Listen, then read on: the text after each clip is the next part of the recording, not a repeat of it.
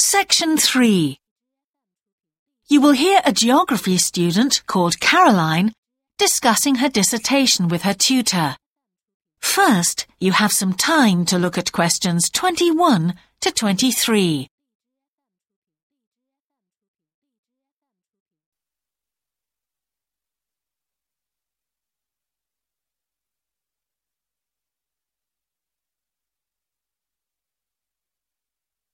Now listen carefully and answer questions 21 to 23.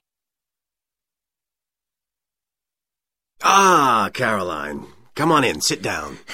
Thanks. So, how's the dissertation planning going? Well, Dr. Shulman, I'm still having a lot of trouble deciding on a title. Well, that's perfectly normal at this stage. And this is what your tutorials will help you to do. Right. What we'll do is jot down some points that might help you in your decision. First of all, you have chosen your general topic area, haven't you? Yes, it's the fishing industry. Oh, yes, that was one of the areas you mentioned. Now, what aspects of the course are you good at? Well, I think I'm coping well with statistics, and I'm never bored by it. Good. Anything else?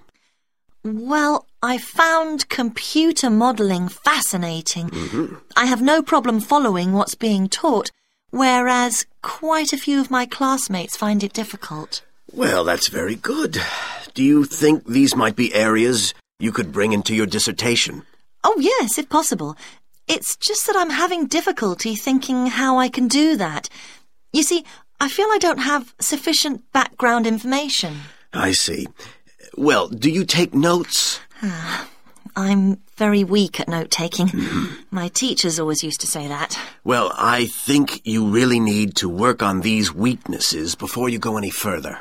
What do you suggest? Before you hear the rest of the tutorial, you have some time to look at questions 24 to 30.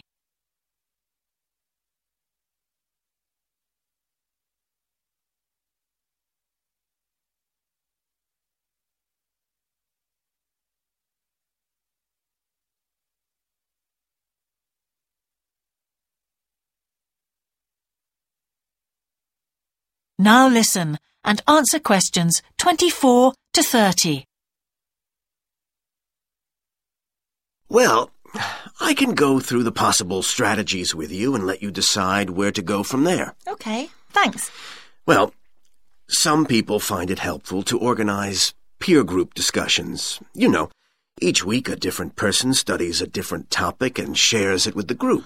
Oh, right. It really helps build confidence. Yeah. You know, having to present something to others. I can see that. The drawback is that everyone in the group seems to share the same ideas. They keep being repeated in all the Oh, dissertations. Okay. You could also try a service called Student Support. Eh, It's designed to give you a structured program over a number of weeks to develop your skills. Sounds good. Yes, unfortunately, there are only a few places. Ah. But it's worth looking into. Yes, of course. I know I've got to work on my study skills. And then there are several study skills books you can consult. Right. They'll be a good source of reference. But the problem is, uh, they are sometimes too general. Yes, that's what I've found. Other than that, uh, I would strongly advise quite simple ideas, uh, like using a card index. Well, yes, I've never done that before. Uh, it's simple, but it really works because you have to get points down in a small space. Another thing I always advise is don't just take your notes and forget about them. Read everything three times. That'll really fix them in your mind. Yes. I can see it'd take discipline, but. Well, if you establish good study skills at this stage, they'll be with you all your life. Oh, yes, I completely agree. Hmm. It's just that I don't seem to be able to discipline myself. I need to talk things over. Hmm, Well, uh, we'll be continuing these tutorials, of course. Uh, let's arrange next month's now. Let's see. Um, I can see you virtually any time during the week starting uh, the 22nd of January. Um. What about the 24th? I'm free in the afternoon. Hmm. Uh, sorry, I'm booked then.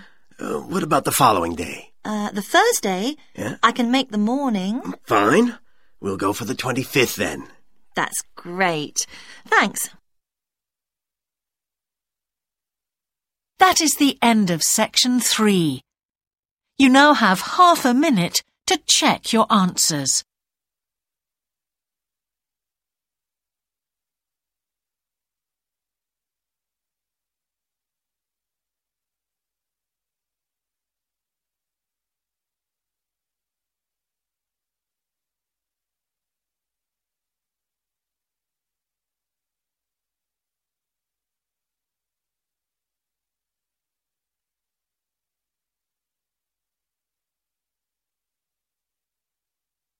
Now turn to section four.